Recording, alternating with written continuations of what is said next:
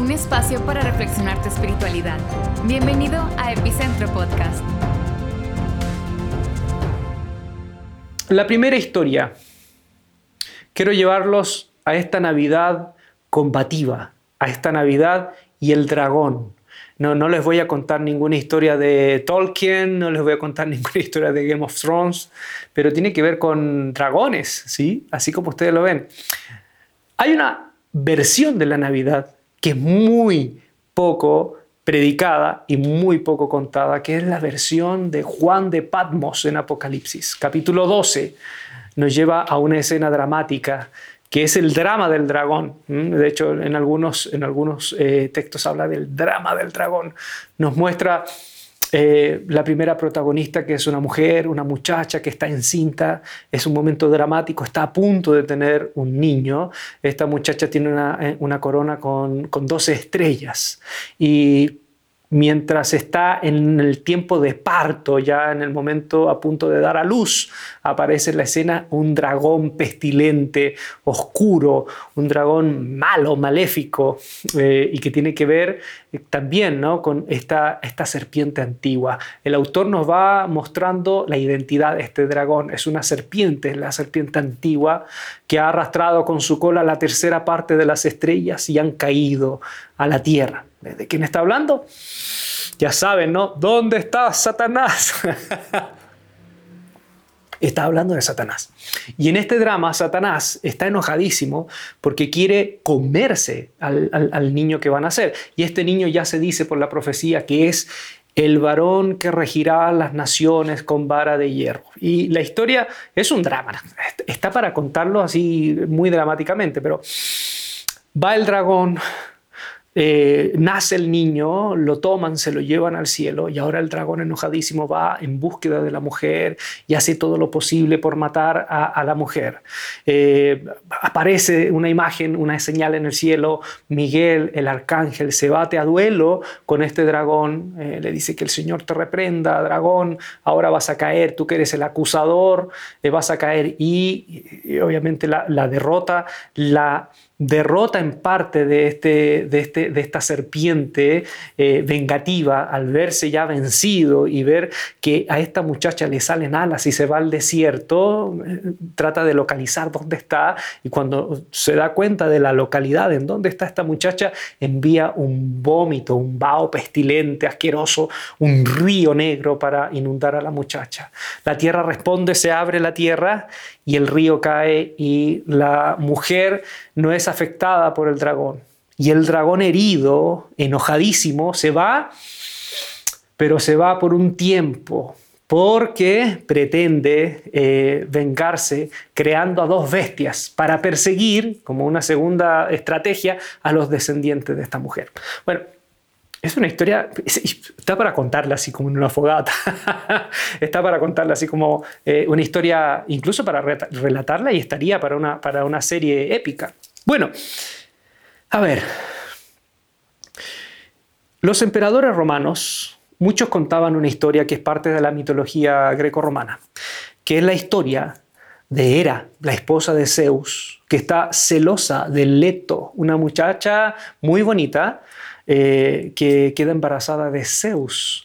Y Hera, enojadísima, se va a buscar a Pitón, que es una serpiente antigua, es una serpiente eh, de años indefinidos, y le dice que por favor Pitón mate a Leto. Va Pitón a tratar de matar a esta muchacha, pero no se da cuenta que esta muchacha tiene un hijo que es un semidios, es hijo de Zeus y es el más hermoso de todos los dioses. Es, como yo digo, en algunas charlas, es el Chris Evan del panteón de los dioses griegos, es Apolo. Y Apolo, el hijo de, de Leto, con un arco que le regala Hefesto, lanza la flecha y mata a la serpiente antigua Pitón. Pitón es la serpiente que tiene que ver con la, divina, con la, la adivinación, la profecía, pero también tiene que ver con el mal, con el caos. Bueno, los emperadores, desde Augusto, el nombre del Octavio, en adelante, muchos de ellos se hacían llamar hijos de Apolo. ¿eh? hijos de aquel Dios que tiene que ver con la luz, con la verdad. De hecho, Nerón en un momento dijo, yo soy hijo de Apolo. ¿eh? Em, Juan quiere cambiar el mito. Y la protesta de Juan en, esta, en este mensaje, esta Navidad subversiva, esta Navidad del dragón, lo que les quiere decir es dar vuelta al mito, ¿no? Aquí, a diferencia de, de este muchacho, de Apolos, está Jesús. Él es la verdadera estrella de la mañana, el verdadero Hijo de Dios, el que está vinculado con la luz, con la verdad. Ahora, curioso, según el relato, esta muchacha que representa a Israel, porque son las dos estrellas, las doce tribus, eh, tienen a este niño que es el varón que va a regir con vara de hierro, o no hay que tomarlo literal, es un lenguaje simbólico, que es Jesús. ¿eh? y este dragón, al tratar de perseguir a la mujer, que es el pueblo de Dios, después, como se ve vencido, trata de perseguir enojado a la descendencia, que son la iglesia, la descendencia de esta, de esta mujer. Y para, para perseguirla, en el capítulo 13 muestra que crea dos bestias. Una de las bestias dice que tiene siete cabezas y diez cuernos, y después nos dicen que esas siete cabezas tienen que ver con siete montes en donde está sentada esta ciudad que, que está vinculada con la bestia. En síntesis, ¿qué es lo que está diciendo Juan? Juan está diciendo lo siguiente. ¿Me dan un segundo? Está diciendo que el imperio romano es la bestia creada por esta serpiente antigua que es el diablo. Entonces los emperadores no son hijos de Apolo, son hijos de Pitón, son hijos del mal, son hijos de esta serpiente, son hijos del caos. El verdadero hijo de Dios es Jesús, la verdadera estrella de la mañana es Jesús y los verdaderos descendientes de, esta mujer, de, este, de esta mujer bendita y protegida es la iglesia. Así que es una historia subversiva, nadie me la contó en Navidad, pero es una historia que cobra mucho valor hoy. Primero, eh, porque digamos la verdad, en nuestro continente hay muchas mujeres que viven cerca de monstruos. No son dragones místicos, míticos. Son personas, hombres, que son monstruos. Y muchas mujeres lidian con monstruos en su día a día. Y este es un mensaje de esperanza para decirle a aquellas mujeres que no están solas, que Dios sabe el dolor que están viviendo y saben eh, el sentimiento terrible que están viviendo. Y que como iglesia deberíamos estar ahí, también siendo una ayuda de Dios para que aquellas mujeres no sean tragadas por la maldad de aquellos monstruos que la rodean. Otro mensaje que también me muestra ese, esa parte del libro, ¿no? que hay que uno como cristiano tiene que tener discernimiento con aquellos líderes que como los emperadores se presentaban como la respuesta a todas las necesidades del pueblo, cuando en realidad eran hombres que no servían al pueblo, sino que se servían del pueblo. Y como iglesia debemos ser también discernir aquellos líderes que se paran no para servir, sino para ser servidos y servirse de la gente y utilizar su poder y su influencia política para sus fines perversos y personales. Y como iglesia debemos estar ahí orando también y en esa resistencia no violenta, ¿no? en el sentido de orar para pedir que Dios a través de la iglesia y a través de muchas otras herramientas eh, podamos tener mandatarios dignos de, las necesidades de un pueblo, sobre todo en estos tiempos tan difíciles. Otra cosa que veo en Navidad, veo un, aspecto social. Lucas, y aquí ya nos vamos al relato más conocido, ¿no? En Lucas se dice que es la campiña de Belén. Hay una orquesta de ángeles que se presentan a un grupo de pastores. Si uno va a la sociología del tiempo de Jesús, no sé si, bueno, no, es fácil, o sea, no es difícil encontrar, hay textos que hablan sobre esto. Los pastores de ovejas eran personas que eran tenidas casi como delincuentes. Muchos de ellos eh, eran eh, analfabetos, la mayoría, no tenían cuidado de todos los ritos judíos, entonces eran personas que vivían como al margen de la religión y muchos de ellos eran considerados personas de malas costumbres y como les digo, casi delincuentes. Curioso, ¿no? Que Dios, el único coro celestial que yo veo en la Biblia, el coro de ángeles, cantó delante de estos casi delincuentes. ¿Qué le dice eso sobre Dios? Yo crecí en un pueblo en donde ningún famoso nos fue a ver. Yo no recuerdo ningún famoso. Los únicos famosos que recuerdo eran unos psicópatas. Pero ningún famoso. Recuerdo que había unos festivales en el pueblo donde yo crecí. Hay un, hay un cantante que es un cantante popular en Chile que se llama Salo Reyes. Cantante de boleros y canciones de esas que uno va, para cortarse la pena. ¿eh? Canciones, canciones cebolla, le decimos allá, ¿no? Uno llora con esas canciones. Y quizá Los Reyes es un cantante popular, que está vinculado a cierto sector y, bien. Pero nuestro pueblo ni siquiera iba a Salo Reyes, iba el imitador de Salo Reyes. Imagínense cómo éramos en el pueblo, pobres. Eh, pero yo veo esta escena, ¿no? Los ángeles cantando delante de gente humilde y letrada y con un estilo de vida que para muchos era casi vinculado a gente delincuente de mal vivir. Ah, la Navidad también me muestra un aspecto subversivo religioso. Eh, estos reyes magos, ¿no? Estos reyes magos en realidad no eran reyes, eran sabios. Eran posiblemente sacerdotes, paganos, persas, que observando las estrellas vieron una de las estrellas vinculadas a un rey y se acercaron y como dice el relato, llegaron hasta la casa en Belén en donde estaba el niño, un niño que posiblemente tenía cerca de dos años. Y también yo veo acá una crítica.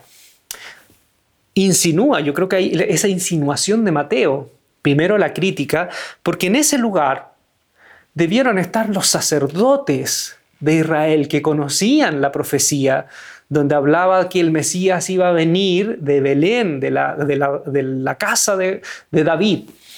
Ellos conocían la profecía, pero ellos no estuvieron ahí. Los sacerdotes, la religión oficial decidió estar vinculada al poder de turno, un poder sangriento, terrible, violento como era el poder de Herodes el Grande. Entonces, este texto de alguna manera es una crítica a todo, eso, a, todo ese poder religioso que por interés se vincula con lo peor de lo peor, con reyes y gobernantes que utilizan la religión, utilizan la religión para sus fines personales. Entonces, eh, este, este, este relato a mí me habla de la crítica. Los sacerdotes paganos fueron los que tuvieron más sensibilidad en encontrar a Jesús que aquellos que invirtieron toda su vida leyendo las escrituras, aprendiéndolas, aprendiéndolas de memoria y esperando al Mesías. Ah, entonces también ese relato me, muestra dónde está Jesús y dónde no está Jesús. muchos nosotros podríamos preguntar, ¿dónde encontramos a Jesús? Por lo menos en ese relato nos muestra dónde no encontrarlo. ¿Sabe dónde no encontrarlo? En aquella religión que se acomodó y está al servicio de gente que utiliza la religión para servirse de los demás. y aquí lo que Mateo propone es algo para mí desconcertante. Y, lo quiero, lo, lo anoté acá, y me parece muy importante. Jesús en ese relato es patrimonio de todos aquellos que independiente de dónde vengan y en lo que crean, si se acercan con sinceridad a Él, lo van a encontrar. Y por eso que en el final del Evangelio de Mateo, ese mismo niñito que fue buscado por estos paganos, ahora resucitado, envía a sus discípulos para que vaya a buscar a aquellos paganos y les dice, vayan a todas las naciones y bauticen en mi nombre a todos aquellos que con esa sinceridad se quieren acercar a mí. Otro, otro aspecto, el aspecto moral también de la Navidad, esta, esta cosa subversiva. Todos sabemos que María no se acostó con José, no antes del matrimonio. Pero María no iba a andar contándole a las vecinas lo que le pasó. Todos sabemos el relato de fondo, ¿no? Esta chica queda embarazada antes de la ceremonia de matrimonio y como lo dije en un mensaje, uno de los primeros mensajes que tuve la oportunidad de compartir en Epicentro hace ya algunos años, que habla de eh, el álbum de foto familiar de Jesús, en donde cuento de cómo Dios le arruinó la ceremonia de matrimonio a José y María. Tenían todo listo y le arruinó la ceremonia porque ella queda embarazada antes del matrimonio. Y ese embarazo eh, no ideal, O sea, ese embarazo en circunstancias no ideales para la cultura genera obviamente un golpe en, en algo tan bonito para una niña. Para una niña judía que tenía tan pocas apariciones en la arena pública, tan pocas apariciones en, lo visible de la sociedad. La el único momento visible en donde podían ellas expresar su alegría y compartirlo con otros públicamente era en el matrimonio. Y María y José no tuvieron eso. Tuvieron una ceremonia en privado llena de vergüenza. Eh, pero lo que me da esperanza de esta historia es que esta chica, a pesar de todo, y este muchacho, a pesar de todo, deciden tener a ese niñito, porque saben y tienen la confianza que aunque el mundo se les viene encima, ese niñito iba a ser de bendición para su mundo y para los que le rodeaban. Por eso termino con esta reflexión. Yo no entiendo algo hoy de nosotros los cristianos. Hay algo que no entiendo. Eh, primero, que nosotros en vez de cuidar y proteger y estar del lado de aquellas mujeres que son perseguidas por monstruos, validamos a aquellos monstruos en, en, muchos sectores de la iglesia, validamos a que los monstruos sigan dañando a aquellas mujeres y sigan comiéndose a sus hijos, comiéndose en el sentido de violentarlos, incluso matarlos. las iglesias debieran ser el primer asilo en, en cuanto a la violencia de la mujer, los primeros en ponerse eh, como barreras en la primera línea eh, en relación a tanta violencia. Y yo veo iglesias que se burlan, cristianos que se burlan como si la violencia de la mujer sea algo eh, de poca importancia. Otra cosa que no entiendo, ¿no? que celebramos este tiempo y hablamos de María, la muchachita de 12, 13, 15 años que decide tener un hijo en condiciones no ideales y que posiblemente recibe el rechazo. De hecho, un momento en una predicación yo cuento que Jesús ya siendo hombre, los judíos le dicen, nosotros somos hijos de Abraham, no somos hijos de fornicación como otros. el chismerío de lo que pasó en esa familia llegó hasta incluso hasta Celso, un tipo que no tiene nada que ver dos siglos después. Nosotros como, como iglesia hablamos de María y hablamos de la valentía de María y somos los primeros a veces en rechazar y vapulear a aquellas chicas que quedan embarazadas en situaciones no ideales y en vez de darle un espacio, protegerlas, cuidarlas, las empujamos incluso algunas hasta que aborten. Yo he escuchado muchos cristianos ¿no? que están, y es verdad, ¿quién, ¿quién está a favor del aborto? Pero muchos cristianos que decimos defendemos la vida, pero en sus iglesias juzgan a las chicas embarazadas antes del matrimonio. Eso es una doble moral. Por eso no entiendo eh, también esta mirada hacia aquellos que como los pastores, aquellos pastores de ovejas, son personas que viven en la marginalidad y que si entraran a ciertas iglesias no serían bien recibidos porque hay muchas iglesias que están repletas de grupos VIP. No son iglesias abiertas, iglesias que se quedaron bien en lugares céntricos, eh, no hablo solo de ciudad, sino en, lugares estratégicos y que no saben tocar el mundo de la marginalidad. Y también, no entiendo, ¿no? Eh, como aquellos eh, sabios de Oriente, personas que a lo mejor creen en otras cosas, pero se sienten con la sensibilidad y con la intención de acercarse a Jesús. Y a lo mejor en ese proceso pueden ir aprendiendo muchas cosas, pero de pronto son gente que quiere y se quiere encontrar con Jesús, pero a lo mejor no quiere dejar estas otras cosas. Yo creo que muchos de ellos también les cerraríamos las puertas de nuestras iglesias ¿eh? porque para nosotros ser cristiano significa pasar por este paso, por este paso, por este paso y por este paso tan rígidamente. Y a veces no es tan así. En otra palabra, lo que les estoy diciendo es que como iglesia, muchos de nosotros en esta fecha celebramos Navidad, pero no estamos dispuestos a practicarla. Yo creo que sería un buen desafío que las iglesias ahora no solo celebremos Navidad, sino que comencemos a practicarla.